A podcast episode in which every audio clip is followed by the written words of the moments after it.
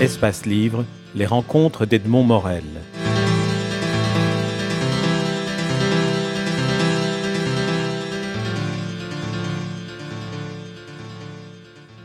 La foi dans l'inertie, dans le fait que tout est immuable, est quelque chose qui semble être permanent chez les, chez les hommes qui vivent l'histoire au moment où ils la vivent. Oui, donc c'est une, je crois que c'est une remarque pertinente. Je crois que euh, malgré l'expérience de l'histoire que l'on doit avoir, parce que je dis toujours que l'histoire c'est le seul laboratoire dont les hommes disposent pour essayer de comprendre les réactions chimiques, c'est ce laboratoire-là. Malheureusement, c'est un laboratoire posthume, je vais dire, qui, a eu lieu. On peut dire avec Confucius que l'expérience, c'est une lanterne qui est claire, mais qui est accrochée dans le dos.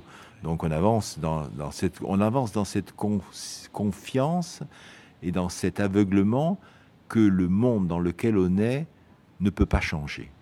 Et à la limite ne doit pas changer. Et chacun, et au fond, nous sommes des hommes d'habitude, des conservateurs par euh, physiologie, je dirais, qui n'avons pas envie de changer de grotte. Je renvoie à la préhistoire. Mais malheureusement, malheureusement ou heureusement, les événements sont là et il y a une, ce que j'appelle une production d'histoire réelle en dépit du conservatisme des hommes, les mécanismes qu'ils mettent en place et qu'ils ne contrôlent plus, la technique, les spéculations financières, provoquent en effet des bouleversements et nous sommes en train de vivre une période de révolution. Le problème, c'est de savoir si elle s'étendra jusqu'aux sphères de la politique, ce qui est probable, jusqu'à devenir violente, ce qui est inquiétant. C'est vrai que dans votre, dans votre livre, on peut apercevoir aussi les limites du libéralisme tel qu'il existait à l'époque. C'est vrai, c'est vrai. Vrai, nous avons un exemple avec Turgot, notamment ministre réformateur, qui veut libérer, par souci de bon fonctionnement économique, au nom du libéralisme, le commerce des grains, c'est-à-dire du blé, qui est la nourriture essentielle, le pain étant la nourriture essentielle de l'époque. Malheureusement, cette libération du commerce des, grains va entraîner chez les spéculateurs le souci de stocker les grains pour faire monter le prix du pain, le prix du blé, donc leur gain, et donc créer dans certaines régions des disettes, créer des émeutes, parce qu'on attaque les convois de grains, parce qu'on pille les greniers. Et donc voilà une mesure moderne, entre guillemets, de libéralisme économique qui provoque en fait un déchaînement de violence. Max Gallo, on, arrive au, terme de, cet entretien. On vous écouterait pendant des heures. On lit votre livre d'une traite tellement il est, passionnant. Il a un style aussi, il a une scansion comme, euh, comme si le destin était tout le temps en marche dans la manière dont, vous, dont vous racontez euh, ces, ce, premier, ce premier tome de votre Révolution française. J'aurais voulu avoir une dernière réaction de votre part, enfin un dernier éclaircissement. Quand je vois votre euh, bibliographie, on voit qu'il y a un nombre euh, très important de livres, de romans, d'essais, euh, de, livres d'histoire. Est-ce qu'il y a un, fil conducteur? Comment, faites-vous les choix, par exemple, de faire la biographie de, Victor Hugo, celle de Napoléon, celle de, des chrétiens, votre intérêt pour la Première Guerre mondiale, et puis ces biographies de De Gaulle, pour lesquelles je pense que vous avez nourri une certaine admiration pour l'homme? Ah, Tout à fait. De tous les livres, de toutes les biographies que j'ai mis en route, celle qui me marque le plus, l'homme qui m'a le plus marqué, c'est De Gaulle. Je trouve tout à fait un personnage pathétique, euh, d'une complexité réelle, d'une affectivité très forte sous un dehors euh, évidemment immuable. Mais mon choix, il, est dicté par une curiosité euh, et une avidité de connaissance, je dois le reconnaître.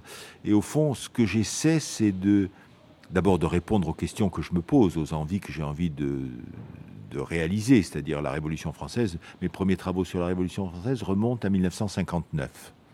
Quand j'étais étudiant, où j'ai étudié des journaux, dans un diplôme d'études supérieures, j'ai étudié des journaux contre-révolutionnaires en 1791. Donc vous voyez que c'est ancien. J'ai écrit une biographie de Robespierre en 1968, qui vient d'être rééditée maintenant. J'ai pas changé un mot d'ailleurs. J'ai écrit des romans où la Révolution française est en scène. Et là, je me suis attaqué à ce sujet, alors comme objet unique, la Révolution, Fran Révolution française. Je n'ai pas mis là, parce que Révolution française, je trouve que c'est une façon plus précise de définir ce que je veux faire. C'est pas là, c'est révolution à la française au fond. C'est ça, c'est ça l'idée du, titre. Mais mon idée, enfin mon souci, c'est d'essayer de comprendre comment ça, entre guillemets, ça fonctionne.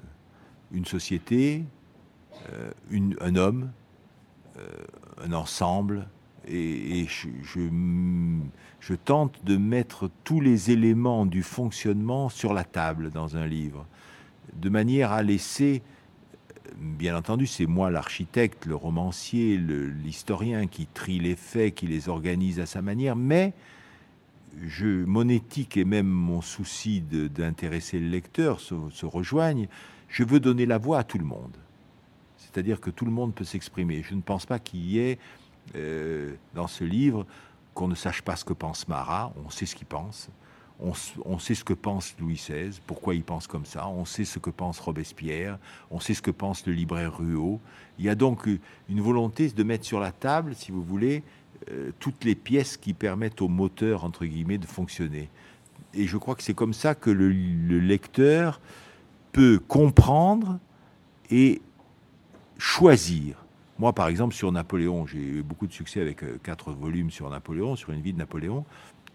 J'ai eu des lecteurs qui disaient ah, Nous comprenons pourquoi euh, nous haïssons Bonaparte. D'autres qui me disaient Ah, enfin, nous savons pourquoi nous aimons Bonaparte. Moi, ça me satisfait beaucoup, parce que ça, ça introduit la liberté du lecteur par rapport au déroulement des événements. Et je dis que dans ces livres, j'ai essayé de sur la Révolution française, de démaquiller la Révolution française, qui a été beaucoup idéologisée.